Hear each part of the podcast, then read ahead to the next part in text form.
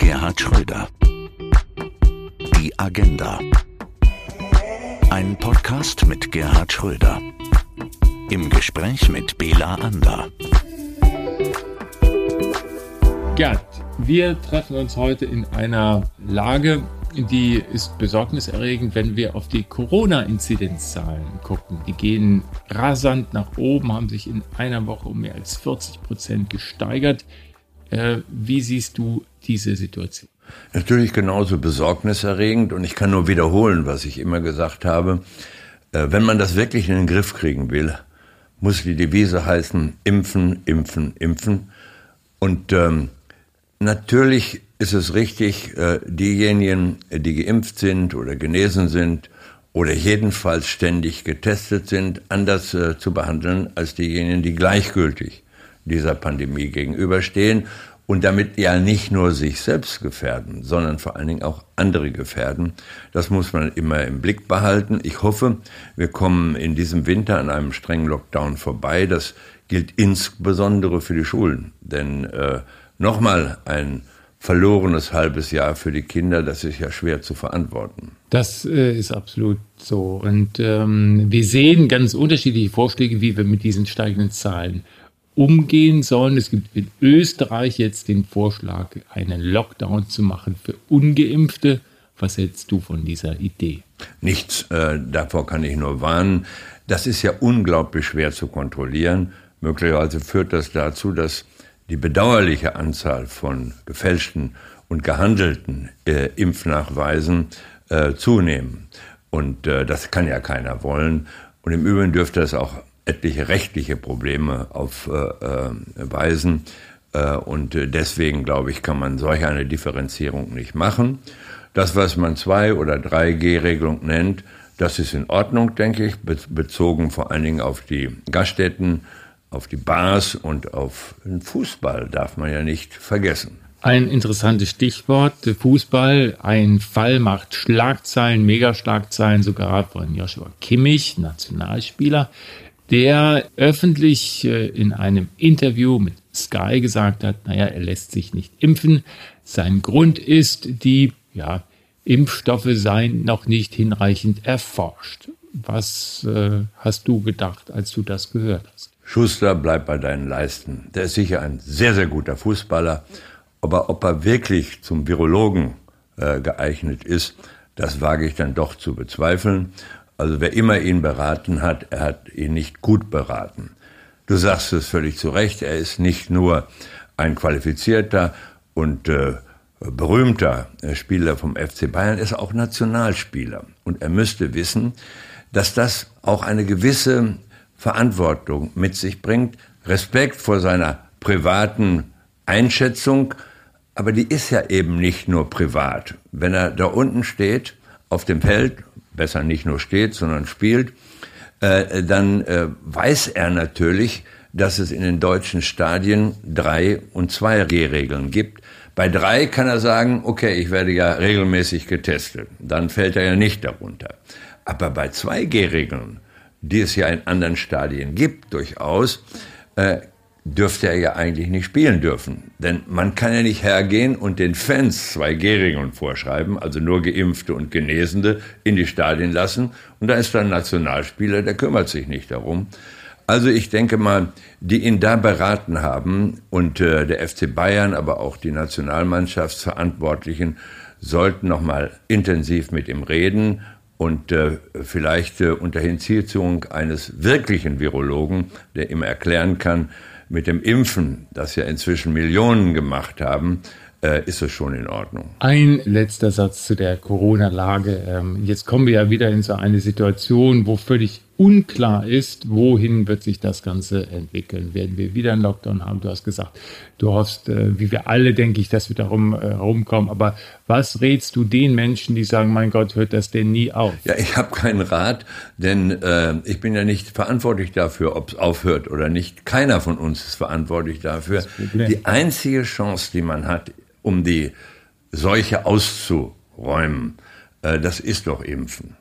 Äh, und darauf zu bauen, dass ein Verlauf schon nicht so schlimm wird und man dann als Genesener wie ein Geimpfter behandelt wird, das ist ein ziemlich risikobehaftetes Verhalten, sollte man insbesondere bei Kindern nicht an den Tag legen. Gott sei Dank gibt es ja inzwischen auch Möglichkeiten, Kinder zu impfen und damit die Perspektive für die Schulen offener zu halten, als das äh, in der Vergangenheit der Fall gewesen ist. Noch einmal, die einzige Chance, die man hat, ist das, was man Herdenimmunität nennt. Klingt, wenn es um Menschen geht, so ein bisschen komisch, aber ist ein richtiger Ansatz.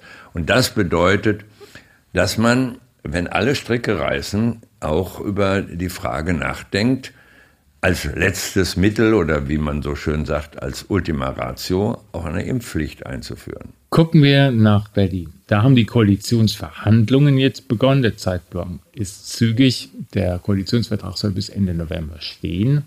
Ähm, und sogar in der Nikolauswoche der Kanzler im Bundestag gewählt werden. Das würde Angela Merkel um ihre Rekord bringen, äh, denn sie müsste, glaube ich, bis zum 16. Dezember im Amt sein, um den Rekord von Helmut Kohl zu brechen. Du warst an drei Koalitionsverhandlungen auf Bundesebene beteiligt, 98, 2002 und 2005. Ist dieser Zeitdruck eine gute Voraussetzung?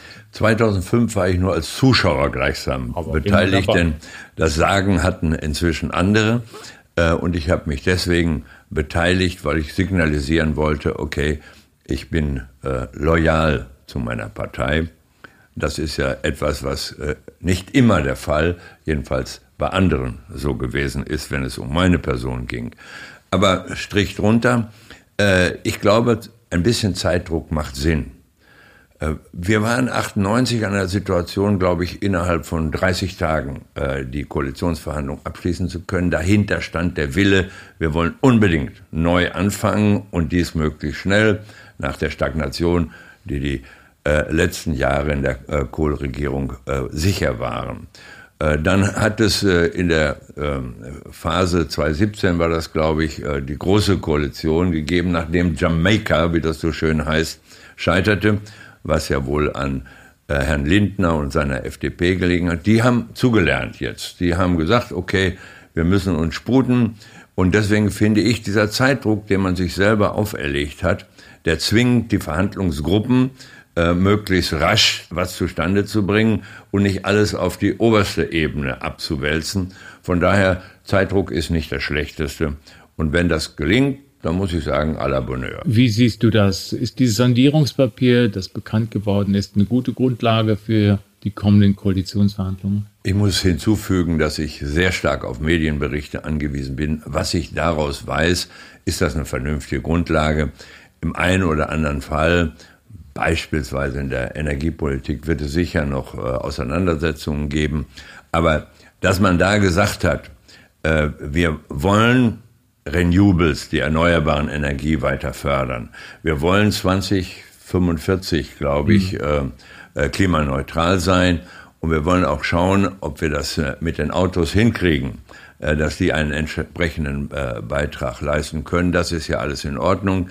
Ob man den Kohleausstieg wirklich vorziehen kann, das wird auch davon abhängen, wie weit ist man mit den erneuerbaren Energien und vor allen Dingen, wie weit ist man mit Gas als einer Brückentechnologie, die von den äh, fossilen Energieträgern sicher die umweltpolitisch beste ist, weil sie die wenigsten CO2-Dinge äh, emittiert, gar keine Frage.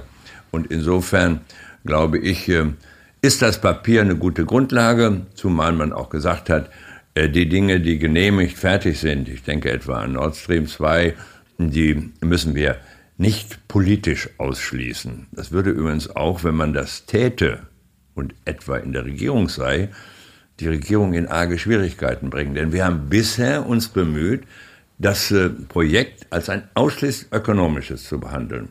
Äh, wenn man es jetzt und da gab es wohl eine Dame, die meinte, sie könne schon als Nichtregierungsmitglied bestimmen, wer was genehmigt. Du meinst eine Frau Baerbock, die. Ja, das äh, ist das wohl so, die, die jetzt von einem, von einer Völkerrechtlerin zu einer Energieexpertin mutiert ist.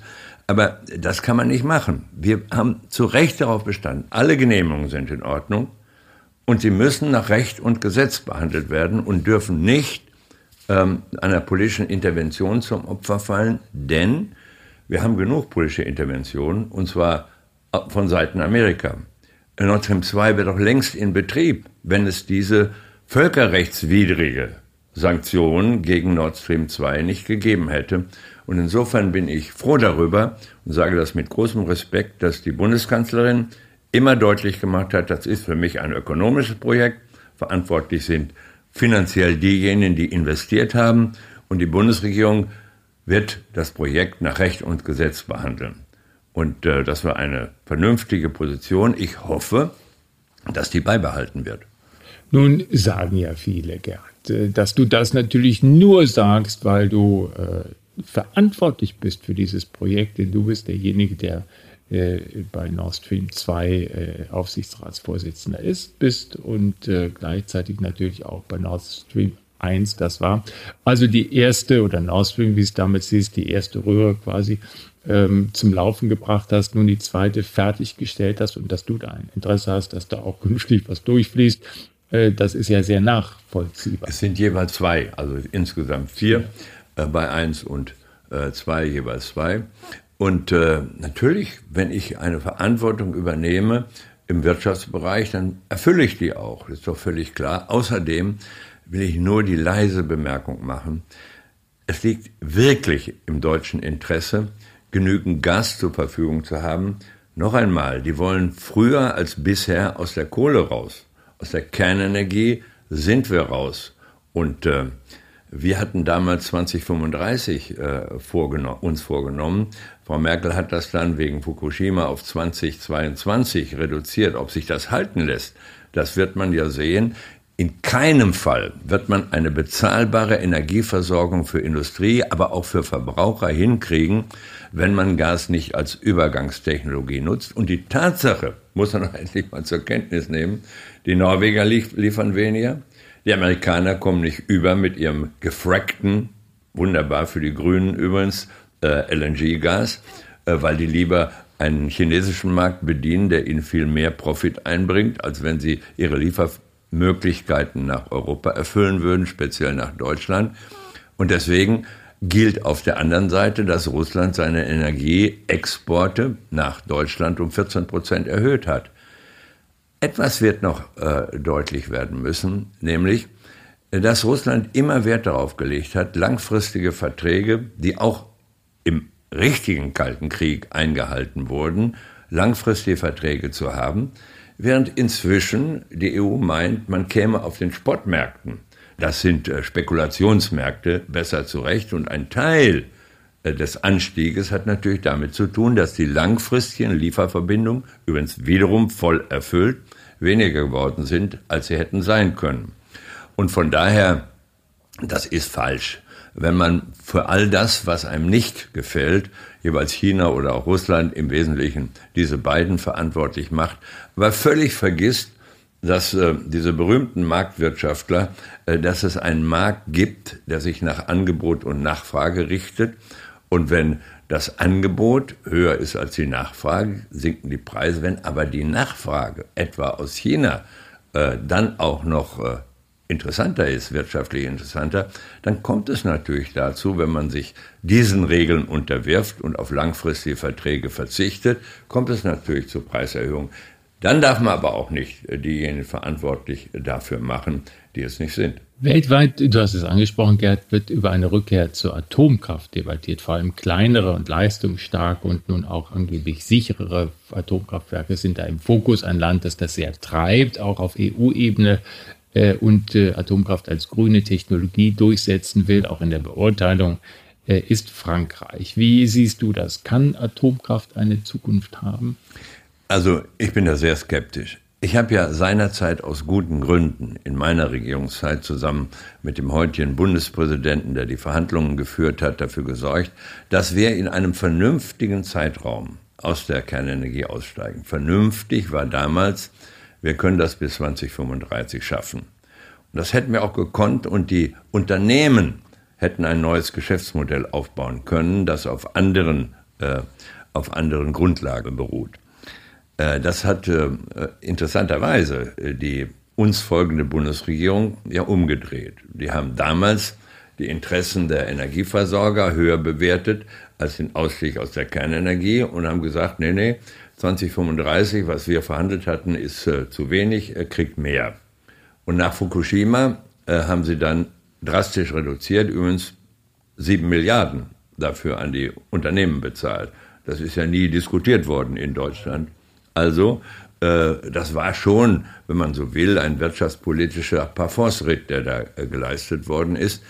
Ob ähm, sich da was ändert, weiß ich nicht. Ich glaube nicht, dass äh, irgendjemand in Deutschland darüber nachdenkt, hier welche Kernkraftwerke auch immer neu zu bauen.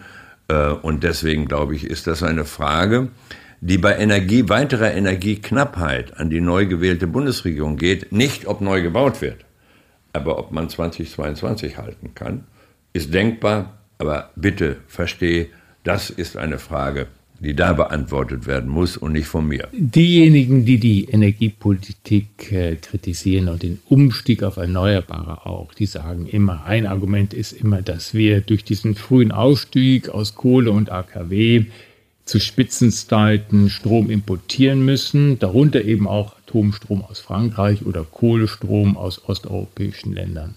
Dann kommt immer das Argument, das kann man doch gar keinem erklären. Man kann es erklären. Aber das heißt ja zugleich, dass man die vernünftigste Übergangstechnologie, bis man mit den Erneuerbaren anständig und zu vernünftigen Preisen für Verbraucher und Industrie versorgen kann, dass man dann eben Gas braucht. Und ich finde, es ist so merkwürdig bei diesen sogenannten Experten, äh, wenn die da sagen, wir wollen noch früher als vereinbart aus der Kohle raus. Und wir wissen ganz genau, dass wir in diesen Zeiträumen mit den Renewables keine bezahlbare Energie zur Verfügung haben werden. Für die Industrie nicht, aber für die Verbraucher auch nicht. Denn warum denkt man jetzt darüber nach, etwa bei den Grünen, dass man Staatsgeld einsetzen muss, um Betroffenen, die nicht so viel Einkommen haben, hilfreich zu sein? Stattdessen sollte man noch viel besser darauf setzen, genügend Energie zur Verfügung haben, um das Geld für Kindergärten, für bessere Bildung und andere Sachen ausgeben zu können. Das ist die ganze Widersprüchlichkeit einer Energiepolitik, die nichts mit den Realitäten zu tun hat, die da bei den Grünen fröhliche Urstände feiert. Dann gibt es noch eine Realität, quasi, wenn man auf die Weltmärkte guckt. Am kommenden Sonntag beginnt im schottischen Glasgow die Weltklimakonferenz. Äh, jetzt haben sich gerade zwei so, Energiechefs zu Wort gemeldet, der von BASF und der von Evonik. Der Evonik ist äh, Christian Kullmann, zugleich Chef des Branchenverbands VCI und äh, beide sagen, nationale Sonderwege helfen nicht. Na gut, äh, Sie haben ja im Prinzip recht, alle beide. Aber das heißt ja nicht, dass Deutschland nicht Vorreiter sein kann. Nur wenn man den Eindruck erweckt, mit unserer Energiepolitik, äh, die wir nur im nationalen Maßstab machen, würde man Klimapolitik machen können, weltweiten Maßstab, ist natürlich ein großer Irrtum. Nochmal, ich bin trotzdem dafür, dass wir auf den Ausbau der Renewables setzen, dass wir äh, darauf setzen, als Brückentechnologie Gas zu, zu benutzen und möglichst in dem vereinbarten Zeitraum rausgehen aus der Kohle, aber auch nicht neu mit äh, Zubau von Kernkraftwerken äh, anfangen. Das ist alles sehr vernünftig, haben wir ja unter Rot-Grün auch eingeführt im Grunde. Äh, nur, wenn man jetzt hergeht und glaubt, wenn man bei uns die Schraube immer weiter anzieht in der Energiepolitik, würde man im weltweiten Maßstab Klimapolitik machen. Das ist natürlich Unsinn, äh, denn wir kennen doch die Zahlen.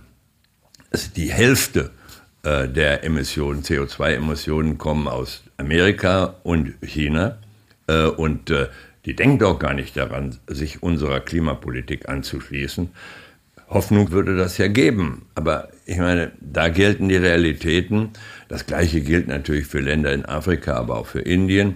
Wir müssen auch aufpassen, dass wir denen nicht glauben, vorschreiben zu können, in welchen Zeiträumen sie auf die Verwendung fossiler Energieträger verzichten, weil damit hängt doch ihre Chance zusammen, äh, Energie zu bezahlbaren Preisen zu haben und dann aufzuholen, was Wohlstand für ihre Menschen angeht.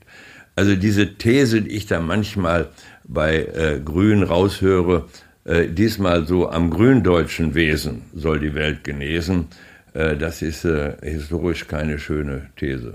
Wie wichtig ist Gas überhaupt für den Energiemarkt? Ja, wichtig ist Gas schlicht äh, dafür, dass wir, wenn wir es nicht verwenden, äh, den Kohleausstieg nicht schaffen können, jedenfalls nicht im vereinbarten Zeitraum und schon gar nicht äh, in dem, was äh, offenbar in dem Papier als ja nicht Verpflichtung steht, aber als Bemühensklausel, wenn man dazu sagen darf, nämlich noch früher mit der Braunkohle aufzuhören. Das wird nicht funktionieren. Und insofern für eine gewisse Zeit ist Gas der fossile Energieträger, der als sich als Brückentechnologie hin zu dem zu der Verwendung von ausschließlich erneuerbaren Energie schlicht eignet. Und deswegen sollte man im deutschen, auch im europäischen Interesse, auch im Klimainteresse sagen, bitte sehr, äh, es ist vernünftig, wenn wir Gas verwenden. Und die vernünftigste Art, es zu transportieren, ist natürlich äh, durch Pipelines. Denn ich meine, LNG sind ja Schiffe in aller Regel, die nicht vom Gas betrieben werden. Ja. Ne? Das darf man auch, auch nicht, nicht von Wasserstoff. Ja. Äh, noch nicht, ja. aber perspektivisch ist das äh, wohl möglich, nicht aus Wasserstoff direkt, aber aus den E-Fuels, den künstlichen Antriebsstoffen, die äh, aus Wasserstoff gewonnen werden können. Das wird übrigens die nächste Phase einer Klimazusammenarbeit auch mit Russland und Deutschland sein müssen oder sein können besser. Ja, Öl gilt ja ebenso als Auslaufmodell. Ist das realistisch? Naja, vorsichtig. Also, äh, wenn man sich mal überlegt, wie viele Automobile, die mit Benzin oder Diesel angetrieben sind, nicht nur in Deutschland laufen, sondern weltweit. Wir haben ja den Tatbestand, darüber wird ja gar nicht diskutiert, dass viele der alten Schätzchen, Autos Schätzchen, die in Deutschland schon nicht mehr verwandt werden können, dürfen, sollten, natürlich exportiert werden in die dritte Welt und da munter weiterfahren. Also auch an dem Punkt gibt es natürlich äh, ein paar Fragen, die schlicht verdrängt werden äh, äh, und die natürlich Auswirkungen auf Klima haben. Im Übrigen, selbst wenn man Öl reduzierte für als, als Antrieb, übrigens auch als Heizung, äh, dann äh, bräuchte man ja Öl gleichwohl für bestimmte Entwicklung von Produkten, chemischen Prozessen. Also insofern, so ganz äh, darauf wird man nicht verzichten können, wenn auch die Antriebsart Benzin sicher reduziert werden wird. Und ich finde, das, äh, was Volkswagen äh, etwa macht, dass man jetzt sagt, okay, wir haben die, äh, die Zeichen der Zeit begriffen, wir werden jetzt eh in den Mittelpunkt unserer Automobilproduktion stellen. Ob das sozusagen als Perspektive reicht und ob das nun äh, umweltpolitisch äh, reiner Segen ist, äh, das ist auch zu, in Frage zu stellen, denn Batterien müssen ja hergestellt werden mit erheblichem Stromaufwand im Übrigen auch. Und brauchen auch bestimmte Stoffe, die es auch nicht überall gibt auf der Welt. So ist es. Die, die, aber die meinen die seltenen Erden, die es vor allen Dingen in China und auch in Russland gibt, ja. Der Blick auf die Anzeigentafeln der Tankstellen lässt ja viele erstarren. Da zahlt man 1,60, 1,70 mittlerweile für den Liter Diesel. Ich habe äh, selbst an einer Autobahntankstelle schon über 2 Euro bezahlt für super. Ähm, das ist ja ein absolutes Schreckgespenst und gar nicht mehr so weit entfernt von den 5 Mark Benzin. Wir erinnern uns, die vor vielen Jahren die Grünen einmal für den Liter Benzin damals gefordert haben. Das Problem ist, diejenigen, die vorneweg sind bei den Forderungen, Verteuerung der Benzin, CO2-Bepreisung, die denken ja nicht darüber nach, was bedeutet das für die deutsche Industrie und die Wettbewerbsfähigkeit der deutschen Industrie, auf dem Weltmarkt. Wir haben bisher schon die höchsten Energiepreise, die es überhaupt gibt und äh, sind deswegen im Hintertreffen gegenüber unseren Weltmarktkonkurrenten, keine Frage. Das, was mich umtreibt, ist natürlich das Problem vieler, die vom Land in die Stadt pendeln müssen, weil das, der öffentliche Nahverkehr bringt sie nicht pünktlich zum Arbeitsplatz. Für die ganz normalen Familien mit normalem Verdienst ist das schon ein Problem. Und Politik sollte das nicht ganz außer Acht lassen. Wir können natürlich eine Klimapolitik am Reißbrett entwerfen, die uns in kürzester Zeit ähm, die Probleme, die ohne Zweifel mit, der, mit dem Klimaproblem zusammenhängen, vom Hals schafft. Aber äh, ob wir es hinkriegen, steht noch auf einem anderen Blatt. Wir müssen ja auch sehen, dass wir die Menschen mitnehmen. Wir leben Gott sei Dank in einer Demokratie.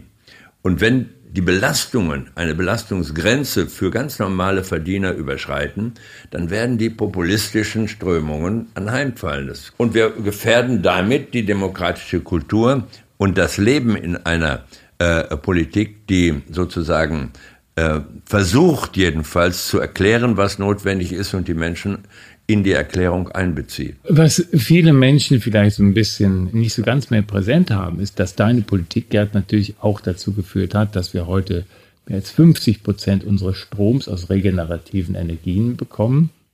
Natürlich waren auch die Grünen da äh, damals immens wichtig. Ohne Zweifel, die waren damals auf der Höhe der Zeit. Die haben ein großes Verdienst daran, dass wir dieses Einspeisegesetz gemacht haben, was wir übrigens weltweit ein ziemlicher Renner geworden ist, haben viele kopiert. Und man jetzt aber aufpassen muss, äh, dass sozusagen äh, die Kosten beherrschbar bleiben. Äh, und daran arbeitet man ja auch.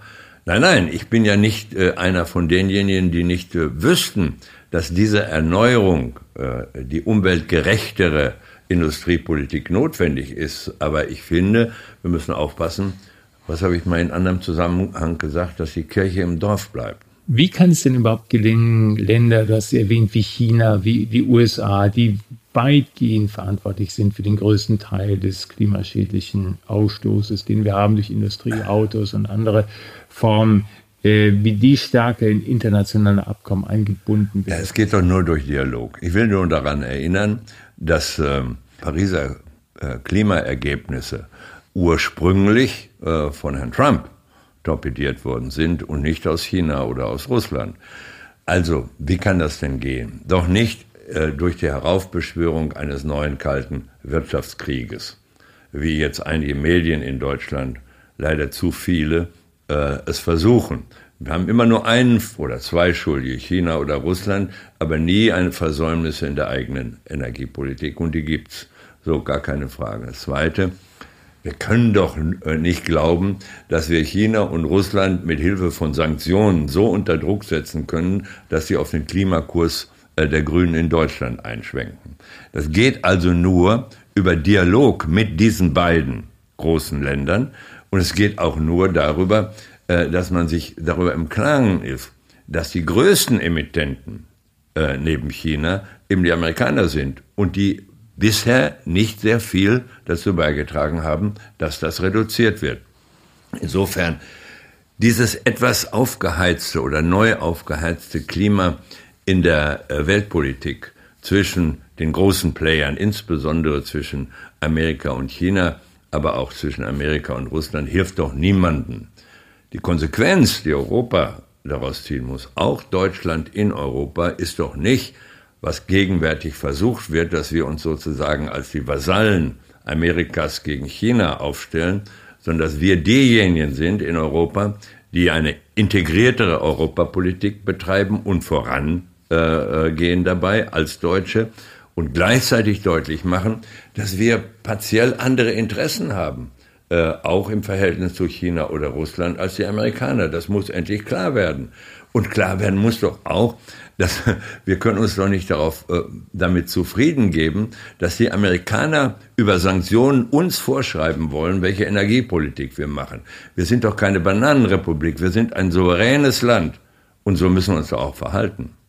Jetzt gibt es mit Blick auf die Klimadiskussion noch einen dritten Strang der Argumentation, wird meistens vorgebracht von Ländern, die so an der Schwelle äh, zum nächsten Schritt stehen. Ländern wie Indien beispielsweise, die sagen, ihr habt äh, gut reden mit eurer Klimapolitik, aber wenn wir das so umsetzen, was ihr fordert, dann schaffen wir nicht die nächste Stufe des Fortschrittes, dorthin zu kommen, in irgendwo in die Reichweite, wo ihr schon lange seid. Die haben doch recht. Das kann man doch gar nicht bestreiten, dass das so ist. Nur nichts tun oder die Aufforderung, sich eine modernere Klimapolitik anzueignen, die darf ja nicht unterbleiben. Das können wir ruhig machen, aber was müssen wir dann auch tun? Wir müssen ihnen helfen. Zum Beispiel, indem wir Kapital zur Verfügung stellen. Wir haben es ja. Äh, Amerika, Europa, Kapital zur Verfügung stellen, das aus einem alten Kraftwerk, das CO2 ohne Ende emittiert, ein neues wird. Meinethalben nicht nur mit Gas, aber auch so betrieben, dass die Reduktion von CO2 durch eine nächste Generation von Kraftwerken möglich wird. Das heißt, denen nur vorzuschreiben, was sie zu tun haben, wird zur Verhärtung der Beziehungen führen. Ihnen aber zu sagen, wir sind ja als Europäer, weil wir umweltpolitisch Gott sei Dank weiter sind, bereit, euch was abzugeben, auch Kapital zur Verfügung zu stellen, damit das weltweit klappen kann, der Kampf gegen die Klimakatastrophe, äh, das ist doch die richtige Strategie. Äh, mit Sanktionen zu drohen, hat noch nie geholfen. Ein Trend in der Wirtschaft, den wir erleben, ist, wir leben immer noch in einer ziemlichen Wegwerfgesellschaft, dass wir bei Kleidung ist es extrem, äh, wo immer schnelle Kreislaufe da sind. Aber äh, ein weiterer Trend geht dahin, ähm, Produkte so zu konzipieren, dass sie gut repariert werden können, dass man sie entsprechend äh, ihre Lebenszyklen verlängern kann und diese Güter dann entsprechend so fördert und sie dann ins Recycling gibt. Erst dann, wenn es gar nicht mehr anders geht. Was hältst du davon? Sehr viel. Ich weiß ein praktisches Beispiel. Ich bin stellvertretender Aufsichtsratsvorsitzender der Herrenknecht AG. Das ist äh, die Firma, die Weltmarktführer in, in der Produktion von Tunnelvortriebsmaschinen ist, die beispielsweise den Gotthardtunnel gebohrt haben. Also wirklich eine tolle Firma. Was machen wir jetzt mehr und mehr? Wir tun das, wir bauen natürlich Maschinen neu, aber wir wissen, dass bestimmte Komponenten in den alten Maschinen wieder, wenn man so will, äh, erneuert werden können und bei, bei weniger Aufwand, auch Stromaufwand, äh, auch alles, was mit, mit Abfällen zusammenhängt und entsorgt werden muss, in die neue Maschinen eingebaut werden können, natürlich in Ordnung gebracht, nicht repariert, sondern im Grunde äh, so in Ordnung gebracht werden, dass man den Unterschied gar nicht wahrnimmt. Und das bedeutet natürlich zugleich, dass man an Strom spart, dass man äh, auch an, an Abfällen spart und all und Entsorgungskosten spart. Das ist ein vernünftiger Weg, für den ich immer bin. Er muss nur praktisch gemacht werden und nicht nur beredet werden. Wir stehen ja scheinbar an einem absoluten Scheideweg jetzt gerade. Also äh, wir fragen uns, wie, uns mit, äh, wie es mit der Industrie weitergeht. Wir fragen uns, äh, wie es mit unseren Berufsarten weiter in unserem sozialen Leben. Wie siehst du die Aussicht auf dieses kommende, ja, die 29er Jahre? Gott, ich bin eigentlich ganz optimistisch, muss ich sagen. Äh, wir haben doch äh, in Europa, speziell auch in Deutschland, wirklich eine erstklassig ausgebildete Arbeitnehmerschaft. Und wir werden, weil wir nämlich Probleme kriegen oder schon haben, diejenigen, die als junge Leute zu uns gekommen sind, als Flüchtlinge zu uns gekommen äh, sind, qualifizieren müssen. Das ist ein, ein Teil der nächsten Generation der Arbeitnehmerschaft in Deutschland, wie das im Übrigen schon in den 60er und 70er Jahren mit den Gastarbeitern auch war. Das ist eine große Chance, wenn wir sie nutzen. Äh, nur zu sagen, wir schaffen das, wird nicht reichen. Wir müssen auch viel Geld in die Hand nehmen, um Bildung für diese Menschen möglich zu machen. Erst dazu braucht es nicht nur Lehrer, die natürlich auch, aber es braucht Sozialarbeiter. Wir müssen vernünftig für vernünftigen Wohnraum sorgen und natürlich auch dafür sorgen, dass die Kinder eine Perspektive haben. Das ist eine ganz wichtige Aufgabe der nächsten Zeit. Äh, dann haben wir in äh, Deutschland, in Europa erstklassige Bildungseinrichtungen. Ich rede jetzt mal über Deutschland. Die sind besser als manche äh, Bildungseinrichtung, die einen Haufen Geld kostet, wo auch immer sie beheimatet ist.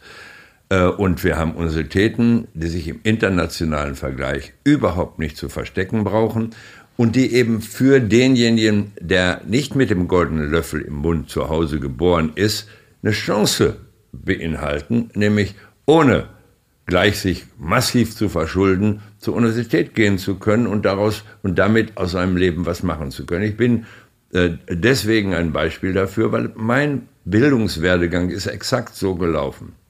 Insofern bin ich optimistisch, dass das geht, wenn wir nicht zulassen, dass Bildung wieder ein Gut wird, so nach dem Motto, den Königsweg für die Kinder der Wohlhabenden und den Trampelpfad für die anderen. Äh, das ist so ein bisschen tendenziell in, der in die Entwicklung eingeflossen. Das muss beendet werden. Wir müssen, egal wo jemand herkommt, chancengerecht verteilen. Das geht gar nicht anders.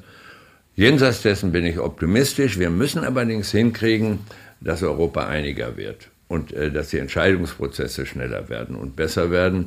Mindestens äh, im Bereich äh, des Euro, in der Eurogruppe muss es nicht weniger Europa, sondern mehr geben. Wir müssen zu einer koordinierten Finanz-, aber eben auch Wirtschaftspolitik kommen. Äh, wir müssen zu einer besser, aber dann auch äh, möglichst äh, vernünftigen Energiepolitik kommen. Und, und da brauchen wir äh, keine, keine Belehrungen aus den osteuropäischen Staaten, aus historischen Gründen nachvollziehbar, was wir dürfen und was wir nicht dürfen. Das bringt ja nichts. Äh, und äh, deswegen noch einmal, ich bin gar nicht äh, wenig optimistisch, was die Perspektiven angeht, wenn wir es schaffen, äh, die jungen Leute, die zu uns gekommen sind, zu qualifizieren und ihnen auch eine Chance zu bieten. Wenn wir es schaffen, unsere Bildungseinrichtungen noch besser zu machen, als sie sind, wenn wir es schaffen, eine Versorgung äh, für die Kinder auch aus den sozial schwächeren Familien hinzukriegen, die auch denen eine bessere Chance eröffnet. Und, das will ich eben auch mal sagen, bei allem Streit, den es da zwischen den Koryphäen der Gesundheitspolitik gibt, ich glaube, dass äh, man in einer solchen Situation weit besser als in jedem entwickelten äh, europäischen und außereuropäischen Land, vielleicht mit Ausnahme Skandinaviens, in Deutschland lebt, weil unser Gesundheitssystem, das mag teuer sein und auch ein bisschen arg bürokratisch, aber es funktioniert. Und niemand, der Kassenpatient ist, muss Angst haben, dass er nicht anständig versorgt wird, nur weil er Kassenpatient ist. Das ist ein Gut, das man pflegen sollte. Also blicken wir optimistisch und tatkräftig in die Zukunft. Was sollten wir auch sonst tun? Äh, denn wir sind ja noch eine Weile betroffener. Außerdem haben wir alle Kinder. Das ist so. Gerd Schröder, bedanken für dieses wunderbare Gespräch. Folgen Sie Gerhard Schröder auch auf seiner sozialen Plattform bei LinkedIn. Wir hören uns wieder in zwei Wochen. Bis dahin, bleiben Sie gesund. Ihr Bela Ander. Gerhard Schröder, die Agenda. Eine Produktion von ABC Communication.